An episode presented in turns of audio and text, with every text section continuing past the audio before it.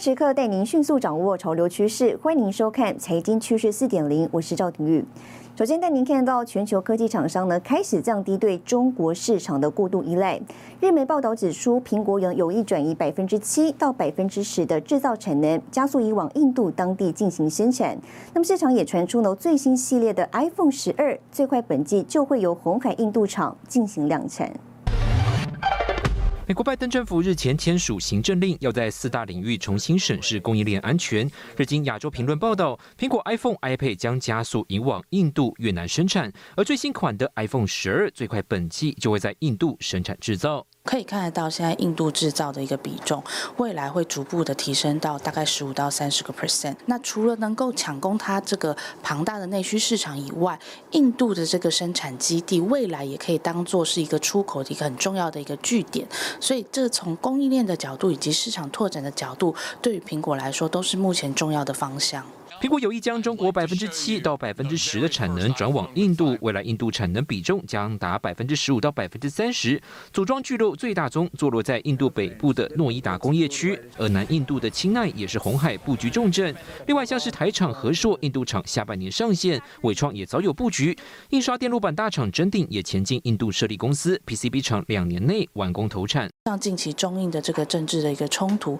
所以使得整个从中国呃出口到印度的这相关的一个零组件在海关的一个呃作业效率上面有略微受到影响，所以我想未来其实印度会希望加速的去吸引更多的相关的零组件的厂商到印度来做制造，这样能够把他们当地的这个产业聚落会形成的更完整。印度针对海外手机和特定零组件税率，去年从百分之十二提高到百分之十八，目的就是鼓励企业当地生产。当局计划五年投资五千亿卢比，锁定电子零组件、半导体、电子制造业，推出三大电子制造奖励计划，目标二零二五年印度手机及零组件年产值十兆卢比。而科技巨头亚马逊二零二一年也加入了印度制造行列。电动车大厂特斯拉更敲定要在印度盖第二座电动车超级工厂。新台电视陈宏们沈维彤台湾台北报道。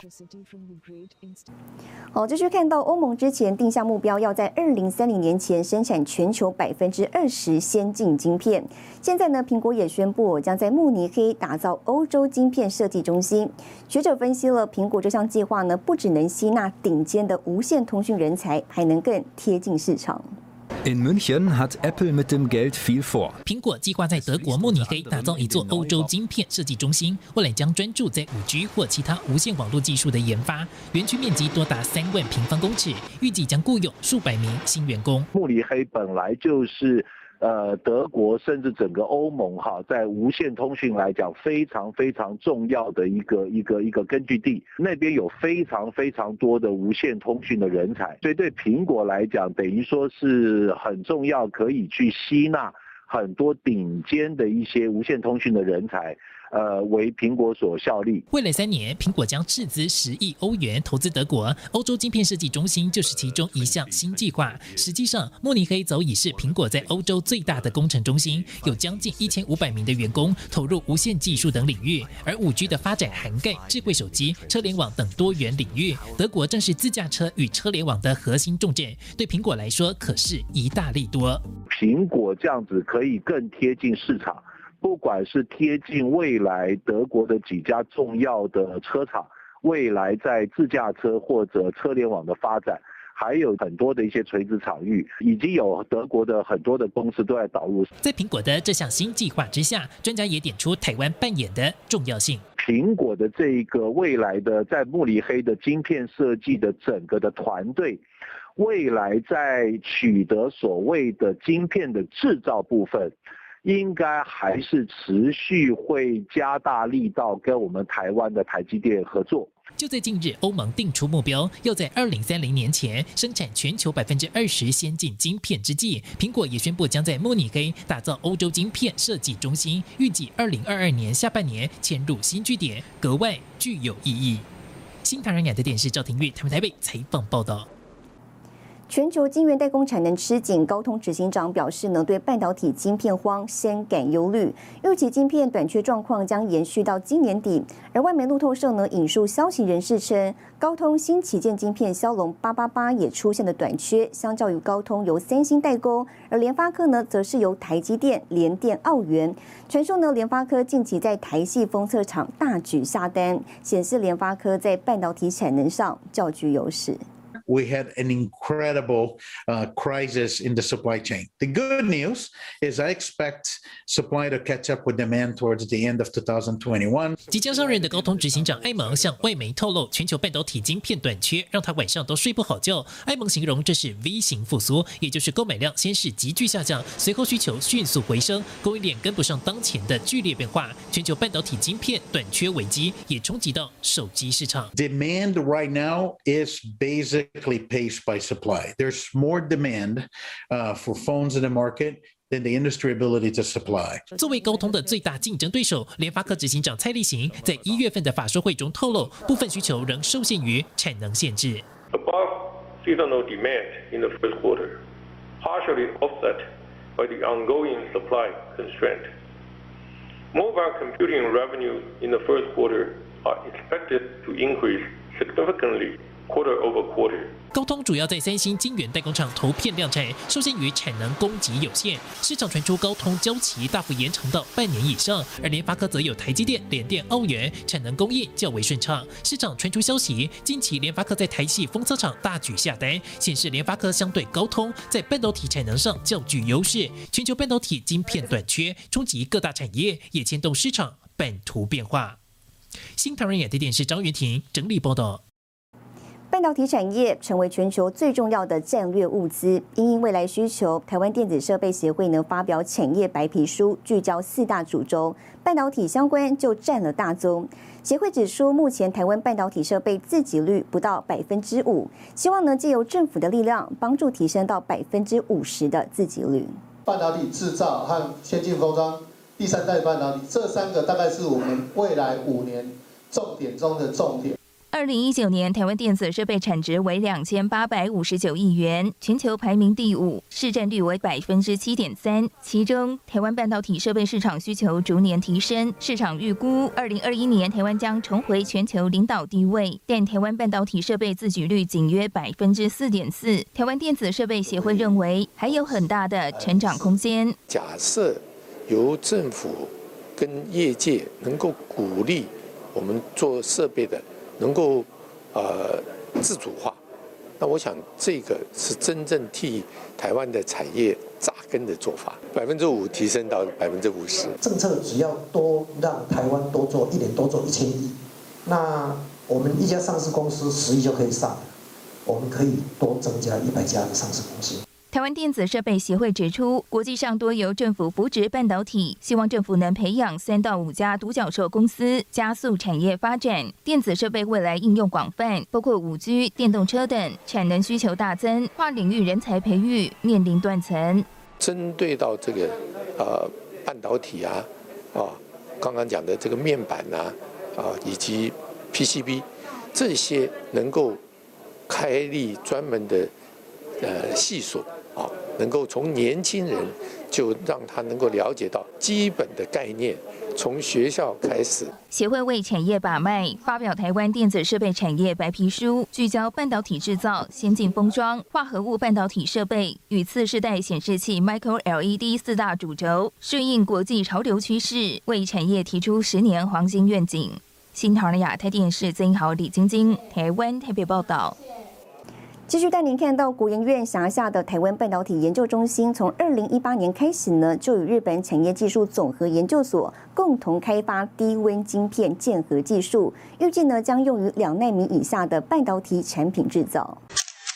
台日之间展开新的合作契机。日媒报道，台湾国研院旗下的台湾半导体研究中心与日本产业技术总和研究所，二零一八年开始共同开发低温晶片键合技术。台湾半导体研究中心证实这项消息。最主要是现在半导体已经萎缩到三纳米以下，对于两纳米之后的技术，大家都正在开发中，所以需要很多先进的制程，尤其是材料的整合。所以我们这次提出，呃，台湾半导研究中心的制程技术结合日本 AIST 的呃联合技术，将可行的呃元件结构发展在两纳米时代。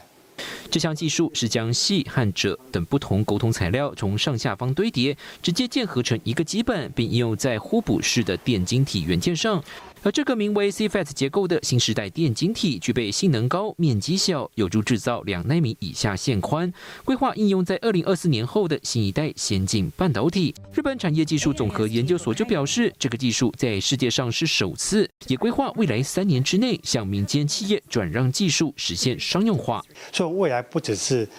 细基板的材料，包含未来者。还有未来二维或甚至更新的一个材料，可以利用这些整合技术，让我们的墨定可以往下继续萎缩，哎，可以让我们的半导体产业借由新的呃结构方式。继续生存下去。台积电董事长刘德英就宣布，两纳米以下的先进制程可能采用环绕闸极 GAA 架构。今年二月份，台积电就以五十亿新台币前往日本设立子公司，投入三 D IC 材料研究。而这回台日之间两大机构传出一同投入次世代技术开发，产业合作渴望更加紧密。新台积社林纠察沈维彤，台湾新竹报道。好，接着带您看到这一周的财经趋势短波。丰田汽车 Toyota Motor 的总裁丰田章男警告你，跨入汽车业的苹果隔行如隔山，认为要卖车不是掌握汽车生产技术就行，还得在整辆车的生命周期为客户负责到底。联发科近期似乎也有筹组联发科小联盟的味道，先后为集团旗下的 IC 设计公司招兵买马，引发另类的台湾 IC 设计产业洗牌风。法国一家大型云端服务公司失火，数百万网站因此瘫痪，包括政府机构、银行、商店和新闻机构的网站，殃及法国的 F2 网域，客户担心资料遗失。三星电子宣布将在南韩时间三月十七号举行 Samsung Galaxy a l s o n Unpack 线上发表会，拉抬中低阶手机声势。新唐人亚太电视整理报道。台湾目前正遭受数十年来最严重的旱灾，有外媒报道指出，如果水情持续吃紧呢，晶片短缺口进一步恶化，苹果跟特斯拉等公司将受到波及。台积电董事长刘德英本周五出席都市绿化活动时表示，缺水呢是全球性的问题，但是台积电目前都在努力，相信可以克服困难。代表重视环境保护、致力生态永续，台积公司董事长刘德英，还有台积电慈善基金会董事长张淑芬，携手桃园市长郑文灿、新竹市长林志坚、台中市长卢秀燕、台南市长黄伟哲，以四地连线方式共同启动植树仪式。会上媒体聚焦台湾水情影响。台积电呃最近营业是很畅旺，这也有赖呃台湾社会的支持，节水、降低碳排放。降低废弃物，有效管理污染空气的污染的防治，这是我们几个很重要的方向，都在努力之中。所以我相信这个，呃，今天今年的困难一定是可以克服的。外媒《巴龙周刊》周三报道，台积电等数家重要晶圆代工大厂正遭受数十年来最严重的旱灾。如果水情持续吃紧，晶片短缺恐进一步恶化，苹果、特斯拉等公司将受波及。对此，经济部允诺调度节水，盼望到五月底时都还能供应民生与产业用水，并说晶片制造等科技产业是台湾强项，经济部会确保能够供应。台湾的科技产业是多么的重要，也可以看到。不能缺水，不能缺电，否则的话，连国外都很忧心。大家都看到政府的超前部署跟用尽心力，所以相当程度的有减轻这一个旱象。台积电二零一六年开始就发起 “I 加 Tree Green Party” 植树行动，选在厂区适合地点。或是临近学校、机构与社区种植树苗，特别选择都是台湾原生种，考量高生态效益，维持本土作物物种。台积电的植树新传计划预计今年提供总共四万五千棵树苗，相当于七点五座大安森林公园的树木量。由各市政府盘点合适土地栽种，企业界用行动推动社区绿化，同时也为社会公益尽一份心力。新台电视邱天喜沈维彤台湾台中报道。中国。企业比特大陆渗透挖角台湾 IC 人才，台积、联发科都受害。更详细的新闻内容，休息一下，马上回来。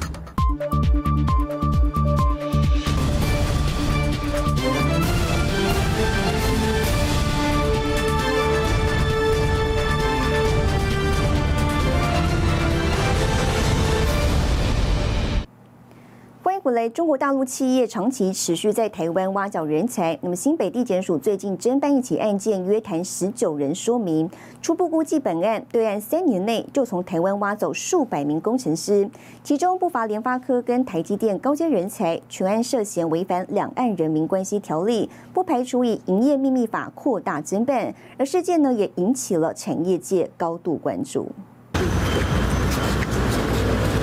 科技延庆负责人十号凌晨新北复讯过程中不乏一语，中国大陆半导体公司未经许可在台设立公司，恶意挖角台湾高阶工程师，涉嫌违反两岸人民关系条例。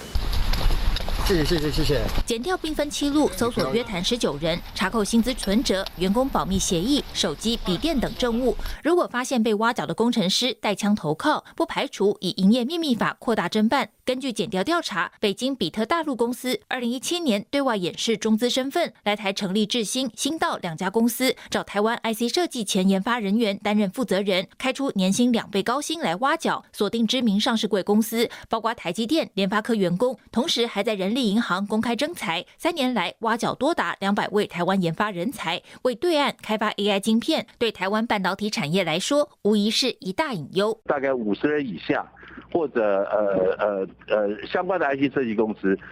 呃很多的他们的出海口跟应用市场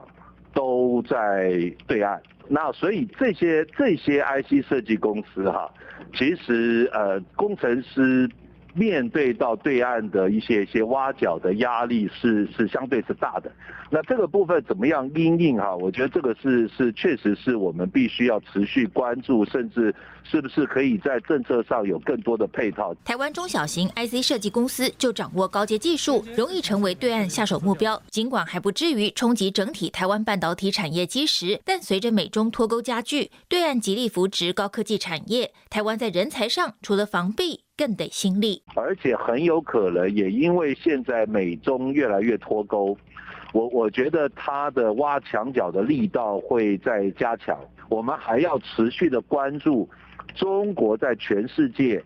从日本、从韩国甚至从欧盟，他们挖角的力道，这个就会会不会怎么样，在某一些领域会对我们整体的半导体产业。会有一些一些一些威胁，所以确实在对台湾来说，他有没有这个挖角，哈，有没有偷我们的秘密？那这个部分确实我们这个呃都有在跨部会来讨论说这个怎么样来防堵。行政院长苏贞昌表示，将责成相关部会针对可能遭到对岸渗透部分进行盘点防堵。此外，由于比特大陆准备在台积电下单五纳米产品，台积电也放话要求比特大陆签署保证，无任何妨碍营业秘密。与智慧财产权的特别版声明书，否则不予以投片生产。新唐人亚台电视沈维彤，台湾台北综合报道。疫情改变人们的生活习惯，带动非接触商机成长，也加速了去 PC 化发展。嘉士达集团旗下品牌呢，本周举办新品发表会，展示了多款智慧应用，并看好台湾防疫有钱，预估今年显示设备景气呢会有双位数正向成长。新唐人。想看哪一个频道，用说的就能自动搜寻，投影出频道内容。源于电视大小或空间的局限，品牌大厂将投影机内建 Android 系统，不需连接电脑就能上网。在去 PC 化的时代，为投影机市场找到新出路。去 PC 化，因为现在人们越来越多的。资料或档案都放在云端，所以呃，年轻人或者是需要跑奔跑来奔跑去的工作者，他不一定会带着 PC 走来走去。那我们希望未来是不需要带着设备。呃，就可以用透过显示设备来呃呈现他想要的内容。杨世良指出，疫情改变人们生活习惯，加扮演推动经济的关键，成为娱乐、工作、学习多功的场所，带动非接触商机成长。加上台湾防疫有成，杨世良乐看台湾今年景气表现。今年是希望呃持续大概二位数的成长。当然，我们在不同的领域，例如灯具，我们希望持续有。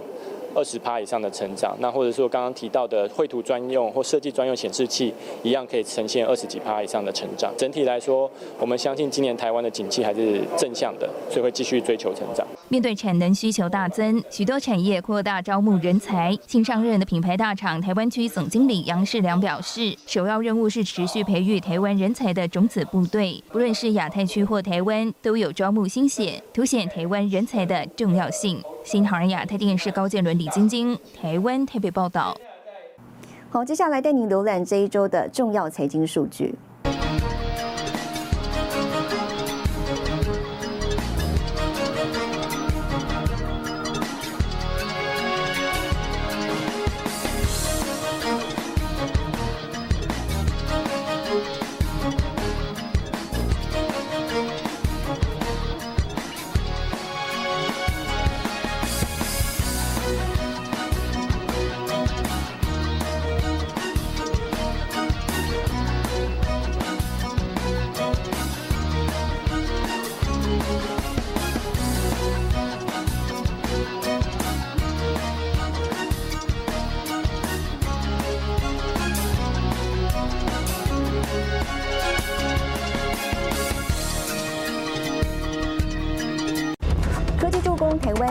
销，台湾顺利拿下第一张 BAP 国际认证。更详细的新闻内容，休息一下，马上回来。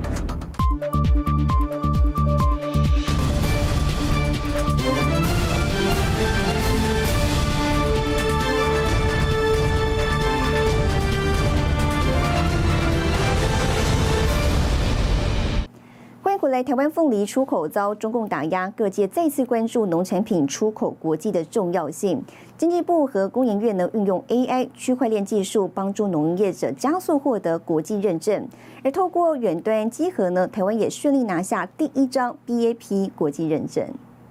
好，在经济部跟工研院的一个合作之下的话，就是帮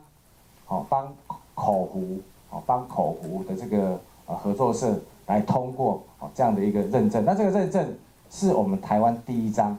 降低台湾出口对岸需求，拓展国际市场。经济部技术处携手工研院助攻研发智慧国际预认证创新服务 B Sir，透过 AI 和区块链技术，帮助农渔民获得国际认证，拿下欧美市场入门券，为进军沃尔玛和好事多等大型连锁超市铺路。区块链的目的就是说，那个国外的集合员。好，他们来的时候哈，可能这个因为疫情的关系，他们没办法来，所以我们要区块链不可以篡改这样一个特性，跟他做远端的集合，好，那就可以快速减少那个集合的时间，也不用等到整个疫情结束了以后。哦，再做这个集合的话，就会影响到他们这个商机的掌握。B Sir 帮助渔民拿到全台第一张 BAP 国际认证，也是首次全球远端集合的成功案例，预计增加二点四亿的产值。台湾也成为第四十个拿到 BAP 认证的国家。而 AI 部分协助业者语义分析及筛选，降低填写国际认证难度。如果没有过了这个呃区块链的整合的认证，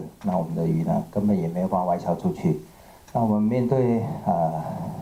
这些东南亚国家的这个竞争，我们必须要走出一条更不一样的路。他帮忙我们在那个 GGAP 的验证上，其实节省了有三十三十三趴左右的人力，还有五十趴，就是大概一半以上的时间。全台最大香蕉集销中心总经理于志荣说：“取得证照有助于提升台湾蕉的附加价值，估计每年成长一成到一成五。”技术处处长邱球会表示，未来也希望将系统拓展运用到美妆、保健食品等产业。新台海电视黄亮检测新敏台湾特别报道。好，疫情带动了居家健身风潮，运动器材大厂推出了健身镜，邀请世界羽球球后戴资颖录制线上教学课程。而业者呢，还看好未来数位健身商机，宣布跟电信商跨界结盟合作。侧身往后垫，世界羽球球后戴资颖现身，教导羽球的米字步伐动作。运动器材大厂推出数位健身产品，里头就有戴子颖录制的线上课程。上面教大家就是做简单单打的米字步伐这样子，对，可可是看起来可能会有点逼人，因为速度有点快，觉得有点逼人，但是我跟得上，我跟得上。对着镜子模仿教练动作，荧幕随即显示动作准确率。这款数位健身产品有超过六百堂的线上课程，运用动态影像感测技术，可以及时比对使用者与教练的运动轨迹。一的时间延迟，也就是说你跟魔镜之间的互动啊，那之间要没有感觉有秒差，那这种这样子的话，就让我们健身的啊起来那个整个来讲动态十足，那会觉得没有时差，那整个的效果大家就会感觉非常好。健身房的这些教练出来带大家在家运动哈，那这当然会让大家方便很多。语音式的在家运动会越来越普及，那这时候来讲，如果可以跟中华电信然后联手来的话，那我们就可以提供更好的服务。数据显示，健身器材市场二零一九年为一百一十五亿美元，将以每年百分之四点一的速率稳步增长，在二零二七年达到一百五十二亿美元。疫情期间，数位健身市场快速崛起，电信业者携手运动器材大厂签署 M O U，通路合作推门市体验，民众可搭配资费方案购买产品，还包括硬软体开发等深度合作计划，强攻数位健身市场商机。新唐人亚电视专门张玉婷他们台北采访报道。好，带您看到下周有哪些重要的财经活动。三月十七号，美联储宣布利率决议；三月十七号，开发金华硕线上法说会；三月十八号，英国央行、台湾央行宣布利率决议；三月十九号，日本央行公布利率决议。谢谢您收看这一周的财经趋势四点零，我是赵廷玉，我们下周再见。